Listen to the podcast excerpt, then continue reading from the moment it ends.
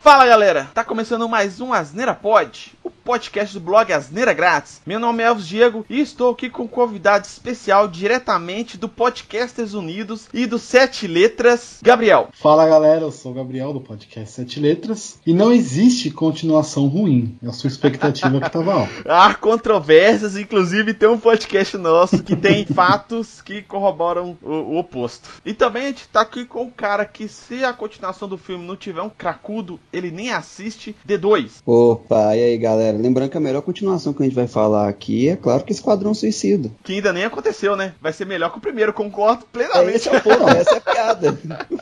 Porque ser pior também é difícil, né? Mas aqui estamos para falar as melhores continuações de filmes. Já teve um podcast que a gente falou sobre as piores continuações, eu vou deixar o link aqui no post, é para quem quiser ouvir. Mas aqui a gente vai falar só as melhores aí, apesar que pode rolar umas controvérsias aqui, umas discussões, mas é o que a gente acha, tá? Então, bora lá pros filmes.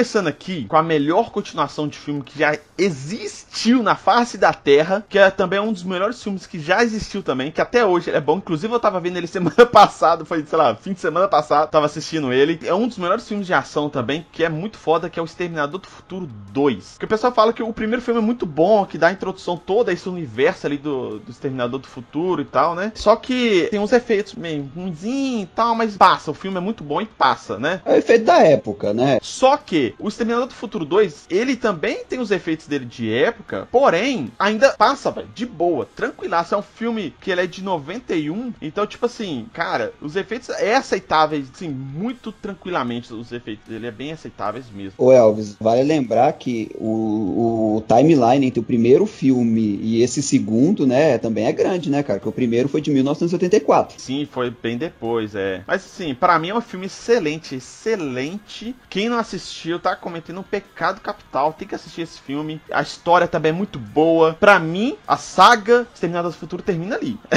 no segundo filme. Não existe filme depois.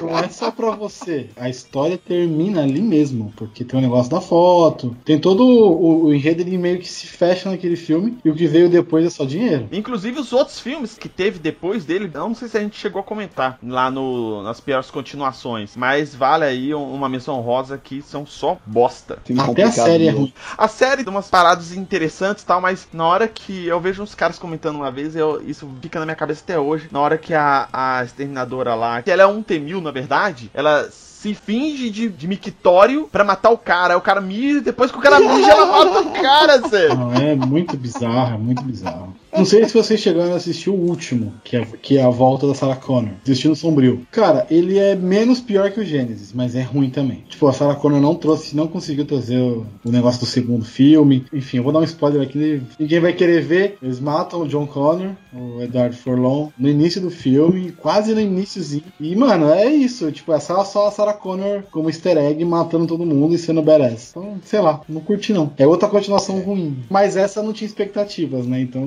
é ruim mesmo. Ah, mas vamos voltar pro Terminador 2 aqui, que é um filmaço. Você falou que o, o 1 ele não passa muito na regra dos 15 anos aí de, de grafo, de, de efeitos visuais e tudo mais. Até passa, viu? Se você pegar aqui um filme de 84, ele até passa. É um filme bem fechadinho, o roteiro dele é maneiro. Tem coisas, tem umas maluquices, mas ele passa bastante no, na regra. Tranquilamente. Os dois filmes, se você assistir na sequência, tanto o primeiro, né, o do Futuro, que o Schwarzenegger é o vilão, e o segundo, que ele já volta meio que como um, um herói, né? Enfim. A redenção dele, A né? Uma espécie de redenção, redenção dele. Porque o Schwarzenegger não queria mais fazer vilão na carreira dele, então você vê que tem a. E, é- e o filme, os filmes se encaixam. A história termina ali e não tem mais pra onde continuar. Tanto que os- esse novo, esse último, ele volta a partir do 2. Ele ignora o 3, 4, 5, sei lá, todos os outros. Ele ignora completamente. Ele volta do final do 2. Que é na praia, que eles matam o John Connor na praia. No final do filme 2 eles estão na praia e tudo mais e tal. É isso, eles ignoram. E mesmo assim é ruim. O 1 e o 2, mano, são fechadinhos, amarradinhos assim a história, todos os plots. Tem tudo montadinho ali. Era pra ser só aqueles dois. É, o dinheiro que fala mais alto, né? Aí os caras estavam comunicando ali na mesa de diretoria ali da Warner, aí apareceu aquele montante de cocaína assim, grande, os caras pensaram, pô, e se Aí a gente lançar um, um 3? Não, mas aí deu dinheiro, acabou, mano. Aí não tem o que fazer. Aí mata qualquer filme, já era. O filme, o filme rendeu que, meio, meio bilhão em 91, cara. 30 anos atrás. A trilha sonora desse filme, que inclusive tá dentro do filme, a música, e tem um contexto, né? E o Cope Mine do Guns N' Roses, que Guns N' Roses tava no auge ali, né? Em 91, na 90, 91, tava no auge dele dali. O clipe é magnífico. Algumas cenas do filme, só que tem tipo a cena deles, acho que, se não me engano, saindo do show, aí chega Arnold Schwarzenegger assim e começa a escanear os caras, fraga. Isso é muito foda. É, que juntou duas coisas boas, né? Guns e o, Terminator 2. Então, na época, Guns tava. Era o bicho papão da música.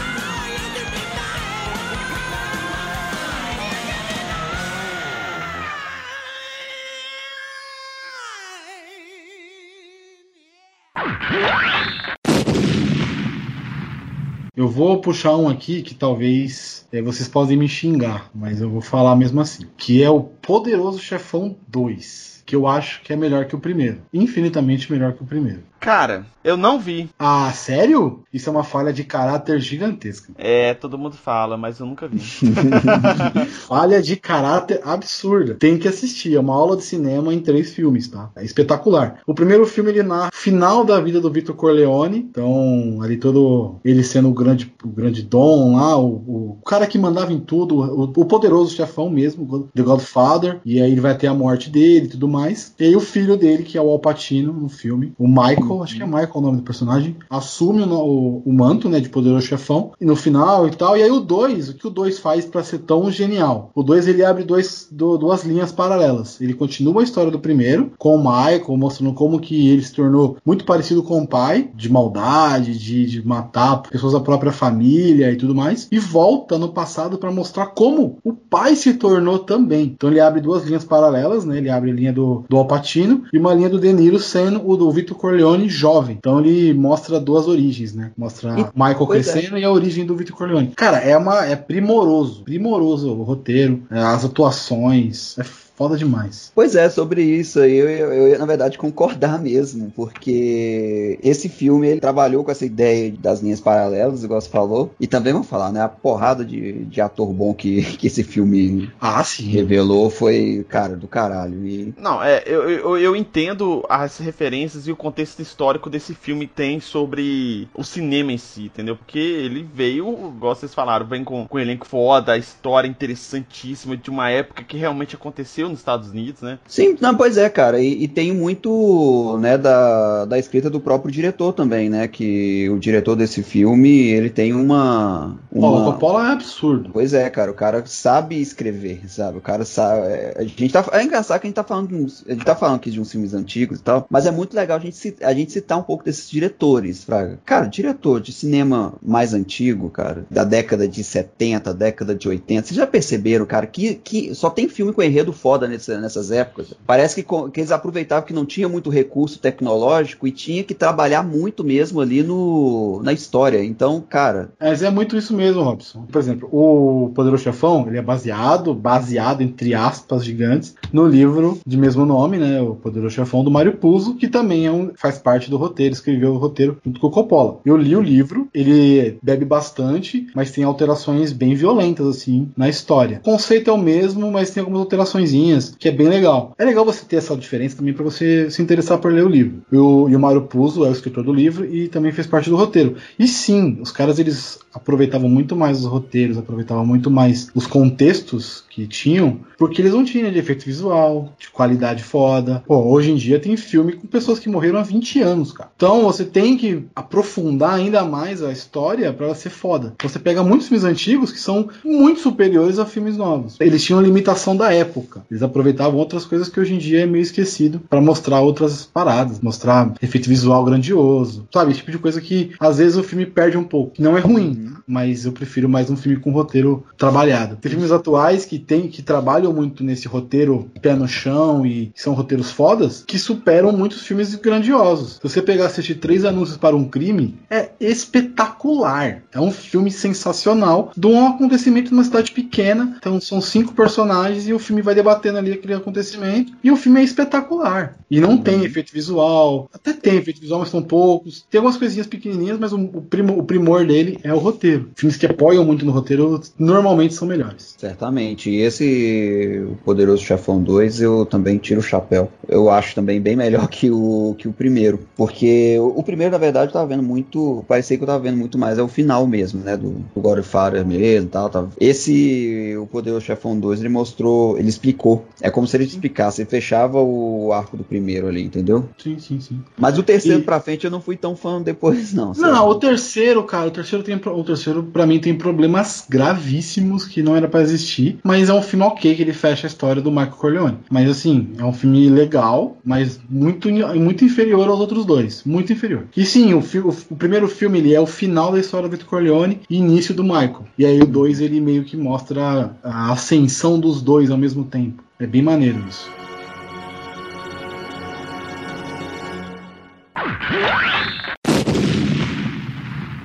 Vamos pegar aqui a, a renca de filmes de heróis aqui que a gente tem, que a gente colocou aqui. E eu coloquei um que é meio controverso, mas eu acho o segundo Homem de Ferro mais legal que o primeiro. Os dois são muito bons. Não tô falando que o primeiro é ruim, nem nada disso. Inclusive tem outro filme aqui que é mais ou menos a mesma coisa. Mas, por exemplo, de primeiros filmes dessa primeira fase aí da Marvel, o Homem de Ferro 1 é o melhor de todos. É melhor que Capitão América, é melhor que, que Thor. Ele é muito, muito bom, cara. O primeiro filme do Thor foi chato. Primeiro e o segundo, né, velho? É uma bosta. Tanto que a gente vai falar um pouquinho mais na frente aqui. Mas o, o, o segundo Homem de Ferro eu achei mais legal que o primeiro. Tipo assim, vamos supor que o primeiro, é, de 0 a 10, ele tem 8 pontos. Esse aqui tem 9, por exemplo, sabe? Ele é um pouquinho melhor. Sobre o primeiro, nesse caso, eu tenho uma preferência pelo primeiro ainda, da questão do Homem de Ferro, fraga. Apesar que o segundo, ele, ele tratava o quê? Ele, ele teve adição de alguns personagens dele, não é? Foi, foi o quê que pegou nele? Isso, a Viúva Negra. É, ah, tá. Vou assistir no primeiro, mas não era máquina de combate ainda. Isso, é. Mudou o ator também, né? Teve o, o Nick Fury apareceu mais também, um pouco mais. O Agente Coulson também teve um, um- um papel maior aqui também. Eu tenho um problema bem grave com esse filme, porque eu gosto muito de ler quadrinhos. Não sei se vocês leem quadrinhos aqui. E as uma das poucas histórias do, do Homem de Ferro que eu li é a famosa O Diabo na Garrafa, que talvez o pessoal todo mundo fala que é a melhor dele e tal. E esse filme ele brinca com essa temática, porque tem a parte lá que ele fica muito louco, bebaço e tal. Mas eu, eu senti que o filme quis mostrar isso, mas ao mesmo tempo não teve coragem de mostrar isso. Então ele ficou naquele meio termo de vou mostrar que ele é bebaço, tem problema com bebida, mas no mesmo tempo eu não vou. Pra mim, pô, se você quer pegar o referência das HQs, colocar o cara como problemático, cachaceiro, faz. Não fica indo, indo pela metade. Pô, seria super legal fazer ele perder a empresa, como ele perde, né? perder a empresa em partes, né? Que ele perde nas HQs, ficar meio pobre por causa da bebida. Teria sido legal, teria dado uma aprofundada melhor no Tony Stark. Que no final o Tony Stark das dos filmes, ele é extremamente melhor que o Tony Stark das HQs. Que das HQs é um babaca gigante, gente. De verdade. É um vilão das HQs É, eu, praticamente. eu tinha assustado com a diferença, na verdade, entre os dois. Eu não, não, não imaginava que. Quando eu vi, na verdade, da HQ também, eu fiquei assim, caralho, esse é o Homem de Ferro, certo? Sabe que você fica, nossa. Porque os quadrinhos exploram de outra maneira, né, cara? É, Eles fazem um pouco diferente e tal. Ah, Você pode ver até na Guerra Civil. Na Guerra Civil é sempre alguém contra ele. Se você se reparar, a Capitã Marvel, Capitão América, é sempre alguém contra ele. E ele tá sempre ao lado do governo, ele tá sempre contra alguma liberdade, enfim. É isso. O Primeira Guerra Civil é isso, né? Ele nas HQs ele é muito pior do que. Ah, Hoje em dia, nem tanto que os caras deram uma apaziguada nele por causa dos filmes, que o filme explodiu ele, então ele tem que ser um personagem maneiro. Mas pegar histórias mais antigas, ele é muito filha da mãe. Muito, muito, muito. É, mas de qualquer maneira, é o Homem de Ferro 2. É, pra mim, tipo assim, eu ainda penso que o primeiro tenha tido mais força, né? Do que o segundo. Mas é, o, filme- o Homem de Ferro 2, pra mim também, é, não, não de- eu acho que os dois, não de- um, não- um desfaz o outro. É, um é complemento do outro. Igual eu falei, o, o primeiro é muito bom, porque a introdução de personagem que ele fez do Homem de Ferro pro, pro universo da Marvel foi muito legal, melhores que teve ali. Tal. O que pode bater de frente com, com o Homem de Ferro 1, vou parar pra pensar que eu acho que é só os Guardiões da Galáxia, assim, em termos Ah, é de verdade. legal, sabe, divertido e tal. Mas se for parar pra pensar dos filmes da, da, da- da primeira fase lá, o primeiro Homem de Ferro foi o mais legal de todos, inclusive se você for parar, parar pra pensar assim, se você for pegar, pega top 10 dessa fase da Marvel aí de filmes do universo dela aí. O Homem de Ferro 1 e 2 vai estar tá, provavelmente muito top 10 aí. Outra continuação que, que a gente falou, a gente falou do Capitão América, o primeiro era foi bem, bem mais ou menos, não fala que ele é ruim, mas ele é bem mais ou menos assim. É o segundo Capitão América, que é o Soldado Invernal, né? Que deu uma, uma reviravolta, assim, no conceito total do personagem dentro do MCU, né? Porque é o Soldado Invernal, ele veio depois dos Vingadores, né? Se eu não me engano. E ainda nos Vingadores ele tinha com aquela. Tava com aquela pegada ainda, não era tão legal. Eu tava tentando fazer com que o, o, personagem fosse legal, o Capitão América fosse legal aí pros fãs e tal, mas não tinha pegado. E eles não sabiam o que fazer, né? Se ia deixar ele meio galhofa ou se tentar ele passar ele pra um tipo de personagem um pouco mais sério, para bater de frente com o Homem de Ferro. E estava meio assim, aí veio o Soldado Invernal que, assim, né, que modificou totalmente a ideia do, do Capitão América ali, deu, deu ele um ar mais sério, né, de uma parada mais atual, tirou aquela parte galhofa do Capitão América do primeiro filme, introduziu ele como um personagem factível, assim, entre aspas, né, mais aceitável, assim, né, pro público e, e deu esse ar mais sério e dando uma própria história para ele, né, uma visão própria para pro todo o universo aí da Marvel. Eu achei muito legal esse Soldado Invernal também. Não foi mesmo, cara. Teve uma reviravolta muito grande no, no roteiro. E assim, pegou um, um personagem que você passa o filme inteiro pensando que seria de fato o vilão, termina que você vê que não era o vilão, na verdade, né? Não tinha. É, trouxe essa, essa ideia menos, menos romantizada do que, que é um vilão. O vilão é ah, aquela pessoa malzona, pô, de fato mesmo. Não, é tudo mais cinza do que parece. Esse segundo é bem, é bem melhor mesmo. Ó, oh, vou falar um pouquinho pra vocês aqui. Melhor trilogia da Marvel é essa: Capitão América, Primeiro Vingador, Soldado Invernal e Guerra Civil. De longe. Soldado Invernal é top 3 filmes da Marvel, fácil. Com certeza. O Homem de Ferro não tá com os três filmes bons, porque o terceiro filme é muito ruim. É muito, mas é muito ruim, cara. Eu gosto da piada de inverter o mandarim. Isso eu acho sensacional. Quando eu vi o Homem de Ferro 3, cara, foi uma decepção tão grande. Do, dentro do cinema eu fiquei decepcionado, cara. Sério mesmo.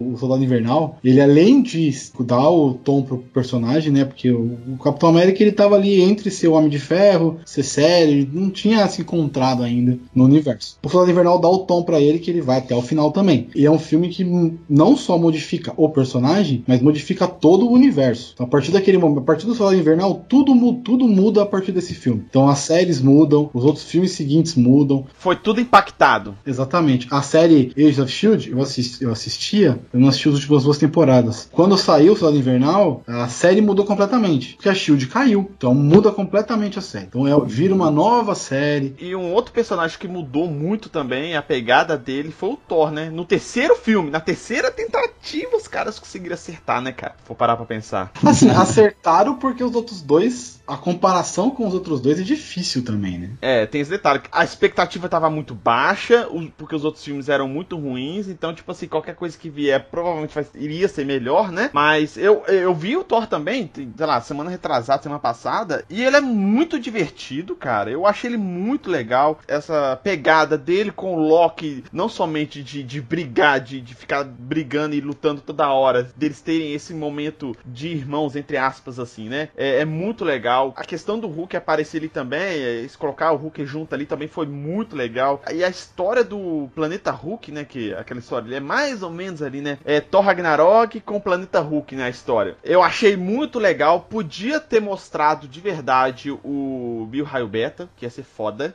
Nesse filme cabia. É, mas assim, o Thor Ragnarok, ele altera totalmente o personagem. Eu tive essa impressão que eu tava vendo um outro Thor mesmo. E é bem diferente dos quadrinhos, né? Thor dos quadrinhos, cara, ele é um cara muito sério, é, não é muito de, de brincadeiras e tal, e, e, tem um passado bem pesado, assim, né? É que assim, eles tentaram fazer isso nos primeiros filmes, ele, ele ser todo coloquial, ser todo. Não deu certo. Então vamos no que tá dando certo, que é piada. E aí eles soltaram o ator, que o ator é excelente em comédia, o Chris Hemsworth. Hemsworth. Uhum. Eu acho que é assim que fala. E ele é muito bom de comédia. O cara é, mano, o cara é excelente pra fazer comédia. E sol, soltou o bicho, vai, só vai. E ele mandou bem pra caramba. Uhum. Que esse terceiro filme mesmo, o Ragnarok, é a impressão que eu tive, tá, que eu tive mesmo é de estar tá finalmente vendo a história do, do Thor, tá ligado? De, de fato, sem ser é, um romance, sem ser qualquer outra coisa fora assim. Foi um filme bem mais focado.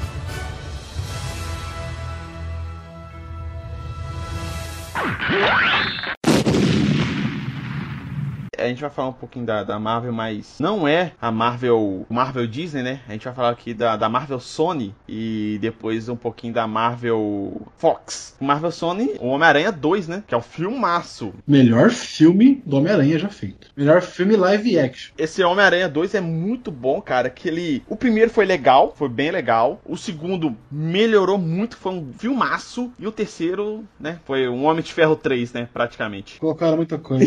o problema do Homem-Aranha 3 não é ter vários vilões. Acho que a forma que foi construída a história ali, o roteiro, acho que os caras não conseguiram administrar essa quantidade de vilões. Porque se eu for parar pra pensar, tem muita história do Homem-Aranha que ele luta com muitos vilões. Nossa, sexteto sinistro. Então, tipo assim, eu acho que a questão do Homem-Aranha 3 foi a forma do roteiro que os caras construíram que não conseguiram administrar isso bem e fazer uma parada legal. Porque eles estavam construindo o Harry desde o primeiro filme. No segundo filme mostrou bastante da personalidade dele ali, né? Que ele já tava se transformando ali. E no 3 eles esquecem um pouco dessa construção bacana que eles estavam fazendo e bota ele como um vilão qualquer, alguma coisa assim, sabe? Mas o segundo filme, se você for parar pra pensar, ó, tem do Doc Tops e tá um desenvolvimento muito legal do personagem ali. Tem a própria personalidade, né, do Peter Parker ali também tava se formando já, da Mary Jane, do Harry, entendeu? Tendo esse período dele de luto por causa do pai, que foi morto pelo Homem-Aranha, mas na verdade não foi, mas, né? E tem todo esse desenvolvimento do, do Homem-Aranha ali também ganhando muita popularidade, né? Desenvolve muitos personagens ao mesmo tempo, mas consegue desenvolver bem, sabe? Diferente do terceiro filme. O segundo, eu acho que ele é o filme. Ele, o segundo filme do Homem-Aranha, feito com o Tobey Maguire, ele é o filme definitivo do Homem-Aranha. A franquia do meio, com o Andrew Garfield, ela é bem fraca, bem mais fraca. E a franquia nova, com o, o Tom Holland, ela tá bem. O primeiro filme é maneiro tal. O segundo filme é legalzinho também, mas eles ficam muito presos no Homem de Ferro. Eu, eu não gosto disso. O Homem-Aranha do Tobey Maguire, ele é um personagem que não tinha nada disso, né? Ele era sozinho no universo completo, tinha só o X-Men, mas não tinha interação entre personagens. E cara, você vai assistir, você vai ver a construção do Dr. Octopus, uma construção muito bem feita, uma construção que vem do primeiro filme do Harry Osborn tendo ódio pelo Homem-Aranha, sem saber que o Homem-Aranha é o amigo dele. Tem a construção da Mary Jane, tem a construção da relação deles, né? Que ele fica meio, ele meio que larga ela, não sei o que, fica ganhando atrás dela, vai, não vai, é sempre nessa pegada. O problema é o Tobey Maguire, a gente pode falar que ele é um Peter Parker mais fraco, né? Ele não é um Peter Parker tão legal, mas as, as melhores as cenas icônicas do Homem-Aranha, praticamente todas dos filmes do Maguire, se você for ver. A dancinha todo mundo lembra, o beijo uhum. de ponta cabeça todo mundo lembra. É, mas a dancinha lembram não de uma forma boa, né? mas lembra. É aquele negócio, é, falem mal, mas falem de mim, né? Exatamente. a, cena do, a cena do trem é no 2. E é uma das cenas mais fodas de, de herói no cinema. E ela foi replicada nos outros filmes do, dos outros Homem-Aranhas, né? De certo modo, né? Mudando um pouquinho ali a, a forma, mas essa cena de segurar e de segurar duas coisas, prender agora, é, foi copiado, né? Essa trilogia do Homem-Aranha, o 3 ele é, eu acho ele mais fraco. Não pela questão do, do, do Homem-Aranha, não pela questão do, dos personagens. Tipo, o Venom, se aquele cara não combinou, o Topper Grace não combinou. O, o, o, Harry Osborn é ruim, o ator, James Franco. Enfim, Topper Grace não é ruim, mas ele não combinou como Venom. Um outro filme aqui, da Marvel, né? Mas tá na, na Fox. Agora voltou pra Marvel novamente pra, pra, pra Disney, né? Que é o Logan, né? Que a gente teve o primeiro filme. É, assim, a ideia dele eu achei bem legal, sabe? Dela. Eu não gostei da, da ideia dele, na verdade, de. Sendo contraditório aqui. A ideia inicial dele lá de colocar o, o, o Logan, irmão do. Gente sabe, não gostei. Não foi legal, entendeu? Se você tirar essa questão dele ser irmão ali, dele ter é, o início ali da história, de mostrar aí que lá em 1800 e bolinha que ele nasceu, que ele percorreu aí a, Primeira Guerra Mundial, a Segunda Guerra Mundial. Isso eu achei muito legal, cara. Essa é muito, muito legal mesmo essa parte. O problema é, é mais o, o, desenvolvimento de algumas partes da história, sabe? Mas essa parte de introdutória do personagem eu achei muito legal, cara. Mas o filme é ruim. Aí tem o segundo filme, que é a mesma coisa. Começa com uma história legal, um plot que vai, sei lá, vai ser interessante, vai ser legal isso aqui. É, o 2 já é melhor que o 1 um pra caramba, já. Com certeza. Mas você vai lá e do meio pra frente esmerdalha. Cai a qualidade do filme. Aí tem o Logan. O Logan já começa foda, continua foda, dá uma, né, uma bambeada na perna ali, sabe? Só que você dá aquela bambeada na perna assim, mas você não cai. Ali por causa daquela questão do, do, do clone dele ali. Ah, aquele clone dele foi ridículo, mas o de história assim foi uma, foi uma redenção, né? Desse... Foi, foi. Mas tipo assim, aí você tem, né? Hugh Jackman atuando bem pra cacete. Tem o, o professor Xavier também, fodaço. Você falou que não gosta muito do clone. Eu entendo o clone mais como uma parte poética e metáfora do, do filme. É, porque ele era da, meio que daquele jeito, né? É, então, ele tá lutando contra ele mesmo. Ele tá lutando contra o passado dele, né? É, tem, tem essa parte poética, verdade, que eu não tinha parado para pensar. É, lutar contra aqueles filmes ruins não é fácil mesmo, não. Logan é um filmaço. E ele tem a versão em preto e branco dele, né? É, a versão no ar, que é nunca, excelente. É, eu nunca cheguei a ver essa versão dele. Ele é um faroeste urbano, né? Ele é um faroeste com, contemporâneo, né? Verdade. E ele dá uma, uma abertura pro que vai ser os Novos Mutantes, dá uma abertura um pouco do que é o Deadpool também, né? Que, na verdade que vai ser o Deadpool 2, né? Mas na verdade, esse filme só aconteceu por causa do Deadpool 1. Só deixando claro aqui, tá? Ele aconteceu com a, com a classificação de 18 anos. Ele ia acontecer, ia ser um uhum. outro roteiro. Só que aí, como o Deadpool fez um sucesso maior de 18 anos, então vamos fazer o Logan, que é um personagem que precisava de um filme para maior de 18 anos, realmente. E vamos fazer, agora vai, porque o Deadpool deu certo, o Logan também deu certo. Pra caralho. Logan, ele foi uma obra-prima. E, e, assim, a gente tá falando de um universo que, vamos ser sinceros, né, gente? O universo dos X-Men não tem tanto filme primoroso assim. Olha, eu ia puxar um aqui, mas eu não coloquei na lista, porque eu falei, ah, eu ia puxar um que eu, que eu gosto, o X-Men 2. É um filme bom. É melhor que o primeiro. É melhor que o primeiro. Melhor que o terceiro. É que o primeiro ele é muito datadaço, né? Você vê as cordinhas passando, levantando os caras. A cena de abertura do segundo é uma sacanagem. Pra falar a verdade, se fosse pegar da saga do X-Men assim, eu ia, ter, eu ia, na verdade, no Dias de um Futuro Esquecido. Também. É um filme muito bom. Fala o último filme aqui de heróis aqui, só pra gente matar esse bloco de heróis. Que é o Batman The Dark Knight, né? Cavaleiro das Trevas. Que é um filmaço, tá no top 10 de muita lista de filmes de, em geral e filmes de herói também. E, em algumas listas ele é o melhor filme de herói, né? O pessoal coloca aí. É, não tem muito o que comentar, não. É um filme incrível. O... Até coloquei aqui na pauta aqui que o, que o Begins não é ruim, que é o primeiro filme. Eu não acho ele ruim, mas é, o 2 é muito superior, né, cara? Nem se compara, né? Não, não se compara, não. É muito bem fechado o filme também, cara. Você vê a evolução do, do personagem, né? Por exemplo, as primeiras cenas do filme, a galera meio que dando a mina pro Coringa. Tipo, ah, não, o Coringa é só um palhaço, deixa ele aí, vamos pegar o, a galera da máfia. E você vê ele evoluindo, cara. É, é tão progressivo, Fraga, o, esse, esse filme que dá gosto de ver, cara. E, e a história se fecha muito bem. Não, é muito legal, né? Eu não tenho muito que Vou comentar. fazer uma pergunta para vocês. Fazer uma pergunta para vocês. Esse filme é do Batman ou do Coringa?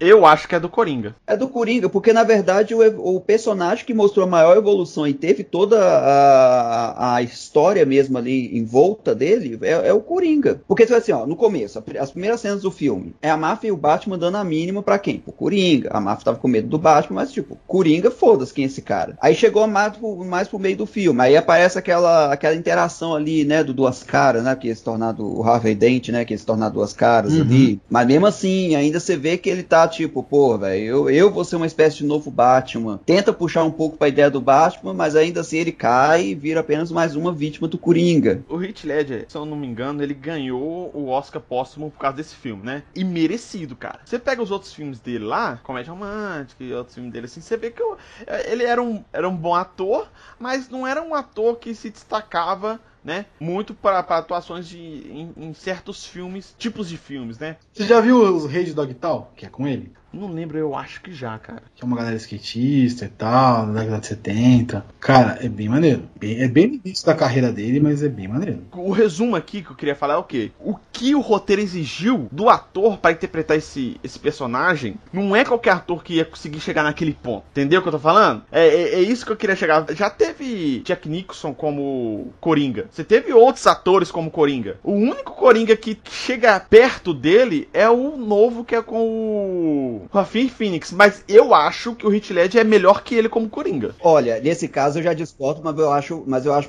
é por motivos diferentes, tá bom? Questão de ação, né, e tudo mais, Joaquim Ledger, não é muito mais Coringa mesmo. Mas qualquer, o que acontece ali com o Joaquim Phoenix, cara, é mais psicológico. É o desenvolvimento do personagem que ali realmente teve, né? Exatamente. No Batman do Dark Knight não teve. Esse é, inclusive um ponto que eu acho muito positivo pro Heath Ledger, que é o quê? Ele já entrou no topo com o personagem desenvolvido, entendeu? Então, tipo assim, ele não teve aquela graduação ali, ah, tive que fazer isso, isso, isso para chegar nesse ponto. Eu já cheguei lá no topo.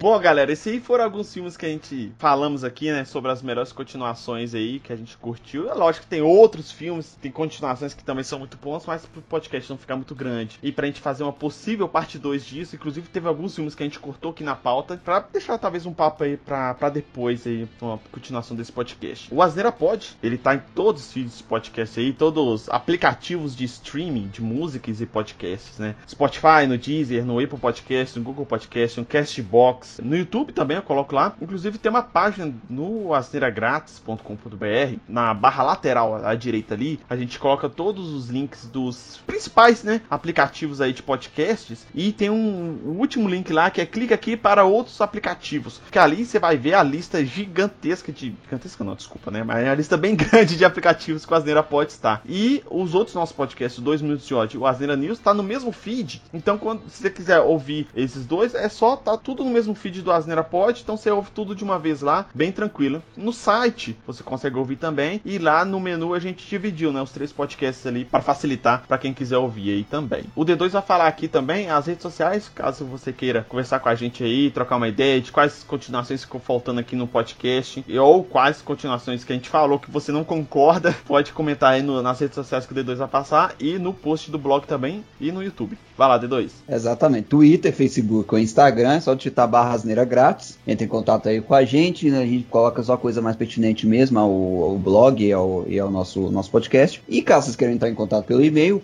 o e-mail é contato.asneiragratis.com.br. Podem estar também comentando no post do YouTube ou então no post do blog asneiragratis.com.br. A gente sempre tá vendo aí. Agradecer a presença aqui, né, do Gabriel, que é lá do Sete Letras. A gente trocou ideia aqui, ele, é, eu conheci ele lá do grupo lá de WhatsApp que a gente tem sobre podcasts unidos. Se eu não me engano, você é um dos administradores, né, Gabriel? Sim, eu e o Julito. Ele chamou a gente para participar dos conteúdos aí do dia do podcast, que foi 21 de outubro. Na verdade, estendeu a semana toda, né, com série de coisas. Tivemos lives, tivemos crossover entre podcasts, que inclusive a gente teve aqui também, né, um crossover com o pessoal, com o Vitor, né, do E Agora Cast e a Monique lá do Horrorizadas. É, foi um ótimo podcast, cara. É igual eu falei lá, eu adoro convidar pessoas aqui, né, que dá uma visão diferente da nossa, do cast nossa aqui do Asneira Pod, sobre vários assuntos. E teve as lives também, né, que o Gabriel vai postar as lives. Esses podcasts que foram todos os crossovers, né, que não teve só aqui. O D2 participou também, né, D2, de um outro crossover, né? Sim, muito bom, cara, muito bom. Tem, cara, tem muito podcast de,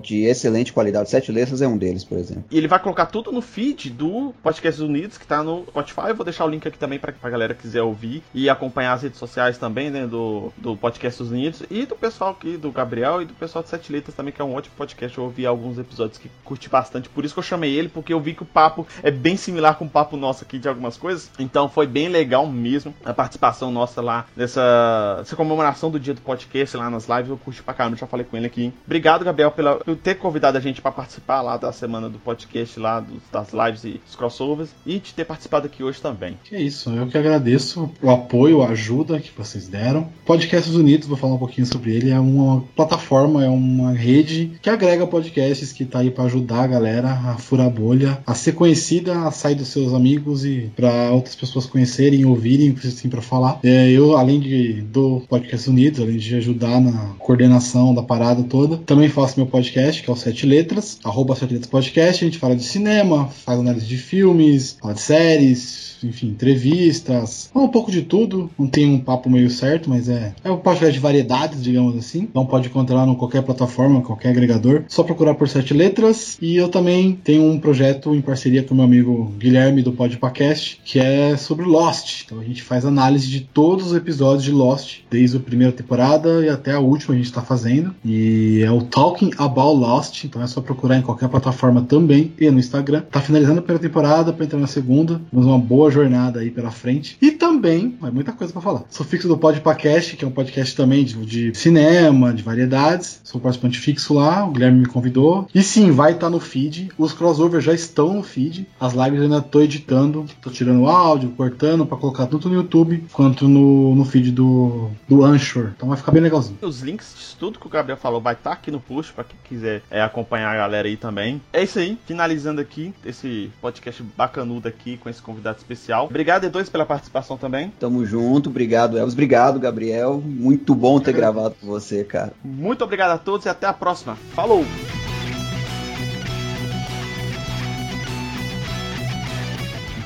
Gabriel, se você puder colocar o link de tudo aí na pauta, vai me ajudar bastante. Ah, não. Agora descubra você, né? ah, se vira aí, mano. Ah, aí, É. porra, eu já tenho que editar, já tenho que fazer o. É foda, né?